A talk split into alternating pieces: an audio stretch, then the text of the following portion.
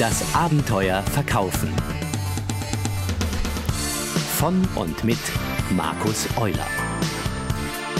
Hallo und herzlich willkommen zu einem neuen Abenteuer Verkaufen. Das Abenteuer Verkaufen wird präsentiert von www.dasabenteuerleben.de, dem ersten deutschen Edutainment-Portal. Worum geht es heute? Es geht darum, mit welchen Denkweisen in Vertrieb und im Verkauf es uns gelingt, die tatsächlich großen Schritte zu gehen und die sogenannten Big Points zu machen. Unsere eigene Einstellung beeinflusst ja so ziemlich alles, was unser Kopf und unser Körper dann so anstellen. Und das Out-of-the-Box-Denken wird immer öfter zu einem wichtigen Bestandteil vieler Erfolgsstories von Unternehmen und Menschen. Mir ist in vielen Coachings und Trainings aufgefallen, wie wenig Verkäufer oder Selbstständige über sich und das, was sie den ganzen Tag so tun, überhaupt nachdenken. Laut repräsentativer Untersuchungen sind dies angeblich über 90 Prozent, die es eben nicht tun. Wie so etwas dann in der Praxis aussieht, kann man sich wunderschön in dem Film Und täglich grüßt das Murmeltier anschauen.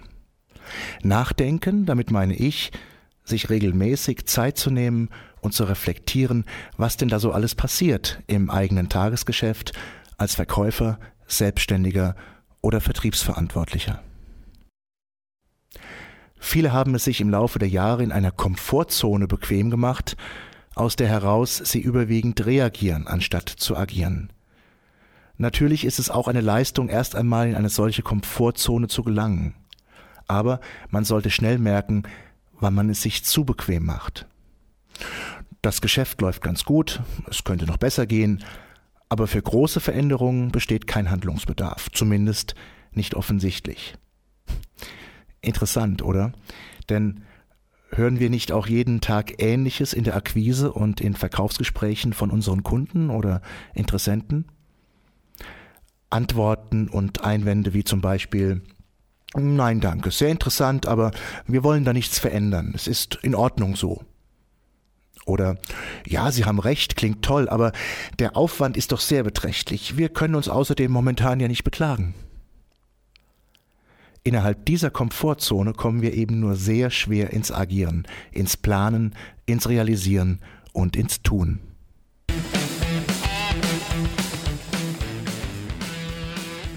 Verkäufer aber sollten viel mehr Akteure, Gestalter und Macher sein.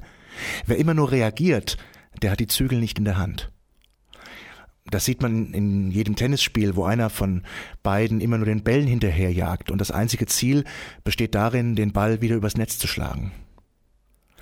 Schauen wir mal auf Umfragen, womit Verkäufer aus eigener Sicht am meisten zu kämpfen haben. So kommen folgende Punkte immer wieder vor. Erstens die Preise, vor allem die Preise des Wettbewerbs. Kundeneinwände.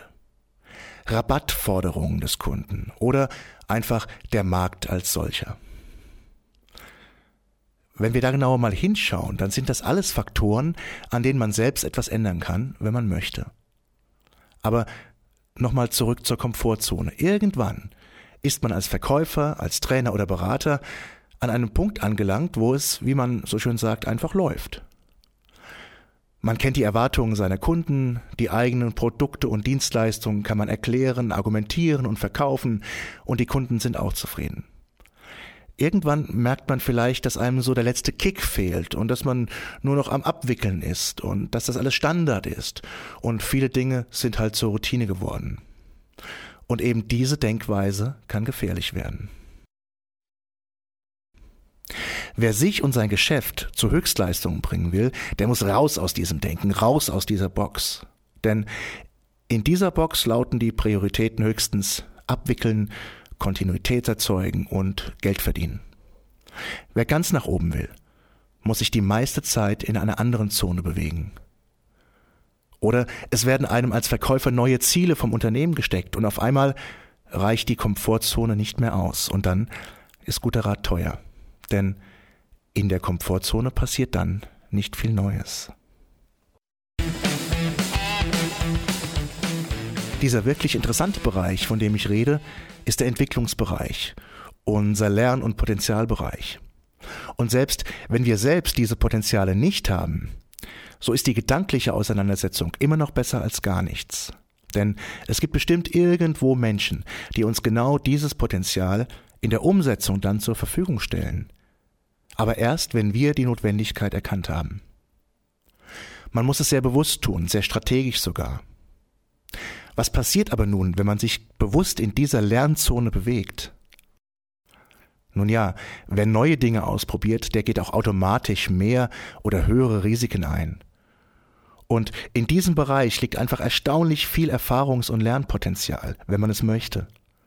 Und die Auseinandersetzung mit unbekanntem Terrain, mit innovativen Denkansätzen und dem Provozieren von Lerneffekten, das ist genau das, was uns wirklich in unserer Weiterbildung und in unserer Weiterentwicklung voranbringt. Ich bin fest davon überzeugt und habe die Erfahrung gemacht, dass die wirklich großen Erfolge auch immer mit höheren Risiken verknüpft sind. Wie kann sowas aussehen? Man sucht sich eine neue oder eine weitere Zielgruppe. Und in dem Moment, in dem man mit diesen Menschen spricht, mit denen man bisher nichts zu tun hatte, die einen vielleicht gar nicht interessiert haben, ab dem Moment gewinnt man auch neue Erkenntnisse über sich, seine eigene Wirkung und man erfährt gleichzeitig etwas über andere, über andere Denkweisen, über andere Ansprüche, was bisher vielleicht im Verborgenen blieb.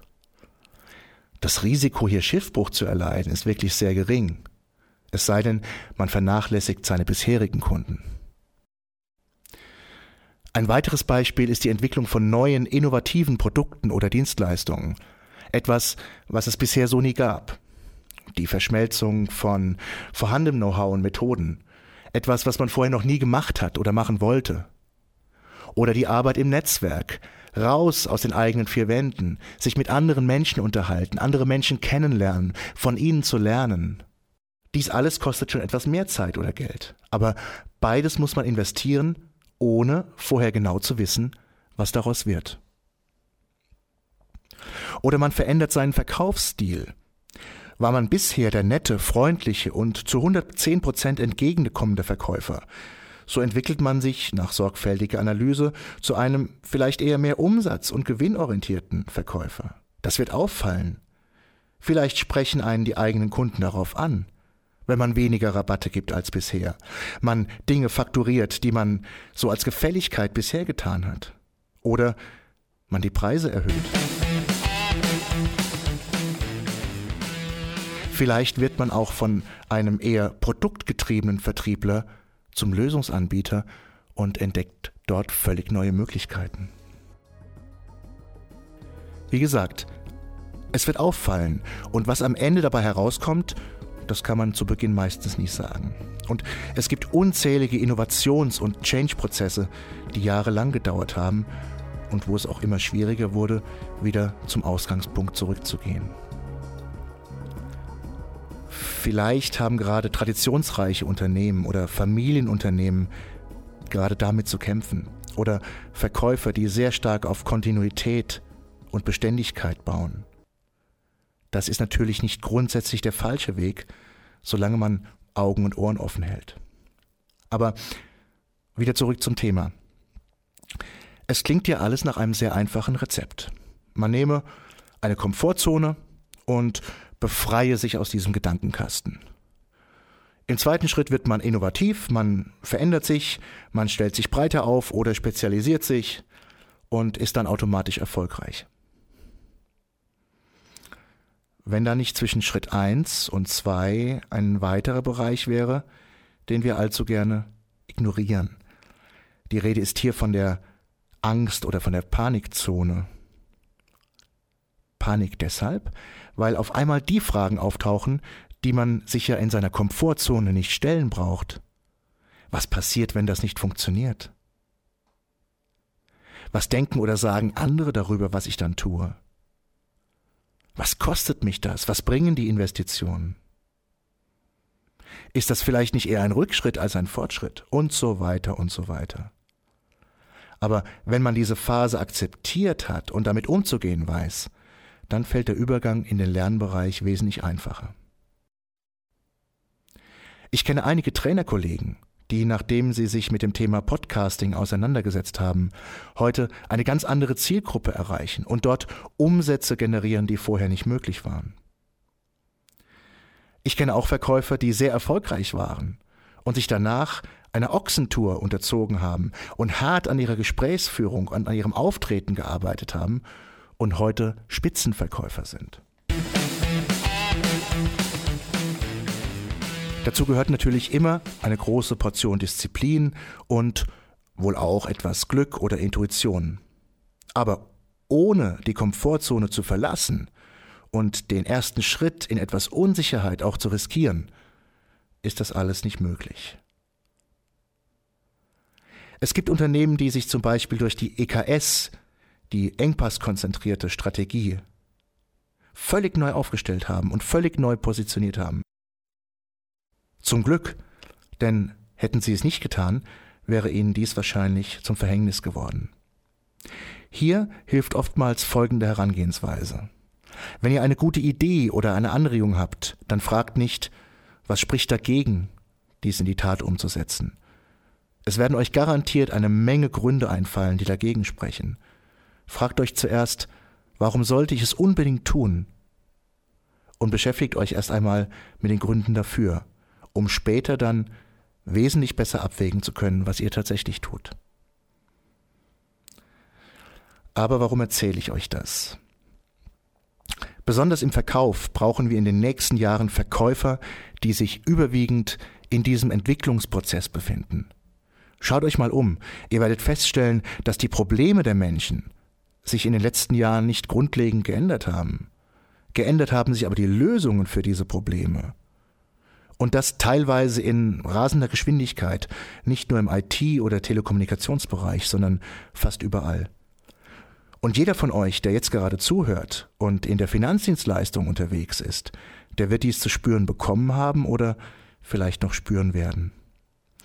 Der Bankberater der nächsten Jahre zum Beispiel wird ein anderer sein müssen als heute. Es ist wahrscheinlich erstmal Schluss mit Renditejongliererei und mit einer Börsen- und Verkaufssprache, die kein Mensch versteht. Aber nicht nur die Verkäufer stehen jetzt auf dem Prüfstand. Wer zum Beispiel als Anbieter, als Bank nicht auch auf ein innovatives und weiteres Produktmanagement gesetzt hat, das nun Früchte trägt, der wird erstmal auf Zertifikaten, Bonusscheinen und was weiß ich nicht alles sitzen bleiben. Deshalb mein Tipp an euch, euch Verkäufer, an selbstständige Unternehmer, nehmt euch Zeit für euch und euer Geschäft und gerade dann, wenn es gut läuft. Wer sich nur mit Verkaufen, Verkaufen, Verkaufen beschäftigt, der macht in dieser Phase vielleicht eine Menge Umsatz oder Gewinn. Er verschenkt aber auch die Zeit, die für die Zukunft notwendig ist. Er verdrängt Gedanken, die wirklich Großes bewirkt hätten ich persönlich glaube fest daran, dass ein Gedanke in dem Moment, wo er kommt, wirklich wichtig ist und man muss ihn festhalten und darf ihn nicht vollständig ignorieren. Denn erst wenn man sich mit ihm mal für einen Moment oder länger intensiv beschäftigt hat und sich die richtigen Fragen dazu stellt, dann wird man auch herausfinden, was das bedeutet und welche Chancen darin stecken. Eine Viertelstunde jeden Tag und zusätzlich eine Stunde im Monat ungefähr. Reflektiert in dieser Zeit, was in euch und um euch herum passiert. Seid kritisch und fragt euch, was noch besser laufen könnte, was ihr euch wünscht, ob es das ist, was ihr wirklich wollt, was ihr gerade tut. Und schaut, was andere so machen. Ein bisschen rumspinnen, mit Leuten aus anderen Branchen sprechen, Ideen holen, und dann einfach mal anfangen, an dem eigenen Geschäft und an sich selbst zu arbeiten, auch wenn es nicht unbedingt nötig ist jetzt. Versetzt euch immer, immer wieder in die Sichtweise eurer Kunden oder die, die ihr gerne als Kunden haben möchtet. Wie denken die? Was wollen die? Was erwarten die von euch? Auch wenn sie jetzt zufrieden sind, sind sie auch in zwei Jahren noch mit euch zufrieden. Man muss alles das tun, um aus dem Gewöhnlichen herauszukommen. Und außer gewöhnlich zu werden. Und mit jedem Schritt, den ihr geht, wird sich etwas verändern. Vielleicht nicht sofort und nicht gleich offensichtlich auf den ersten Blick, aber es wird. Und ähnlich wie einem, bei einem Mobile, wo man an einem Ende zieht und am anderen Ende bewegt sich etwas, so ist das in dieser Phase. So, Da sind wir fast am Ende auch dieser Episode. Fast deshalb, weil ich in den letzten zwei Wochen einige Mails erhalten habe, warum es mit dem neuen Abenteuer Verkaufen schon wieder etwas stockt. Und ich kann dazu nur sagen, richtig, es gab eine etwas längere Pause, es hat etwas gestockt, aber jetzt geht's auch weiter. Und als kleines Trostpflaster möchte ich euch deswegen ein Buch in den Verlosungskorb legen. Das Buch ist von Guy Kawasaki und ist in erster Linie für Gründer geschrieben. Aber ich habe gemerkt, dass all diese Tipps auch denjenigen nützen, die etwas Neues starten wollen, die reflektieren wollen und neue Dienstleistungen oder Produkte auf den Markt bringen wollen, sich neu positionieren wollen. Das Buch heißt The Art of the Start und ist für mich persönlich ein ganz tolles Buch und ich liebe die Art, wie Guy Kawasaki redet und schreibt. Wer mir bis zum 15. November eine Mail an markus.euler at dasabenteuerleben.de schreibt mit dem Betreff Ich will das Buch, ich möchte gewinnen oder so ähnlich, der ist in der Verlosungstrommel mit drin.